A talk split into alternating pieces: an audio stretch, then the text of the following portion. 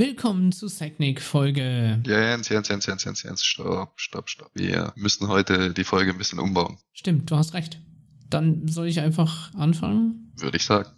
Liebe Hörerinnen und Hörer, wir möchten uns zuerst einmal herzlich bei euch allen für den kontinuierlichen Support, die Unterstützung und die Treue bedanken. Es ist uns echt wichtig, transparent mit euch zu sein und mitzuteilen, dass unser Podcast trotz der vielen, vielen positiven Rückmeldungen vorübergehend eine Pause einlegen wird und muss. Um sicherzustellen, dass wir diesen Podcast rechtlich konform betreiben, brauchen wir einfach ein paar Tage Zeit.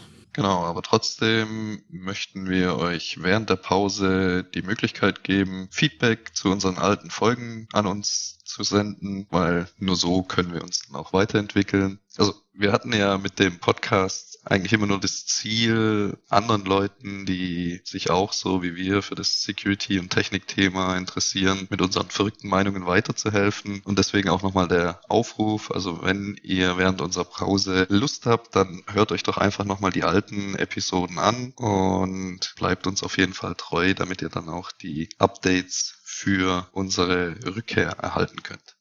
Aber trotzdem, Michael, wie war es denn aus deiner Sicht, die Security diese Woche?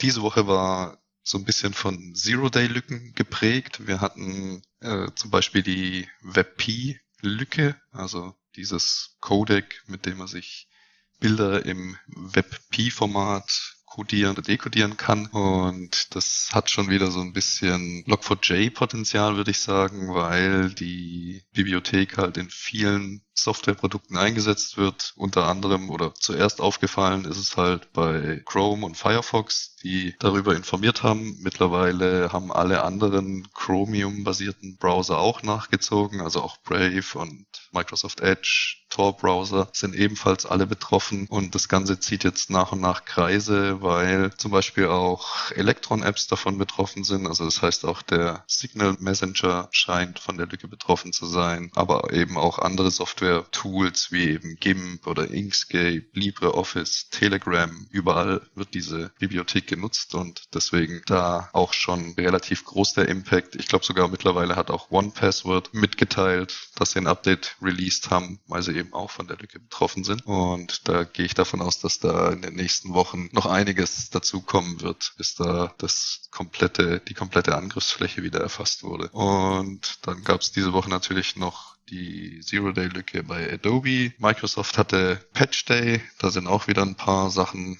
dazu gekommen. Da gab es auch zwei Zero-Day-Lücken, eine sogar in Word, aber auch wieder ein paar Exchange-Lücken, die aufgetaucht sind. Es gab SAP Patch Day, wo auch wieder einige kritische Sicherheitslücken geschlossen wurden. Und eigentlich war es eine relativ volle Woche, weil auch in Bezug auf Angreifervorgehen, Methodiken, einiges an Neuigkeiten veröffentlicht wurde. Nach wie vor dieses Social Engineering und Phishing-Thema relativ präsent gewesen. Also wäre bestimmt eine schöne Folge geworden.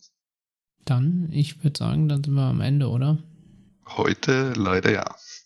Vielen Dank für euer Verständnis und eure Geduld. Wir schätzen euch als Teil dieser Podcast-Community sehr. Vielleicht. Ja, hoffentlich bis nächste Woche.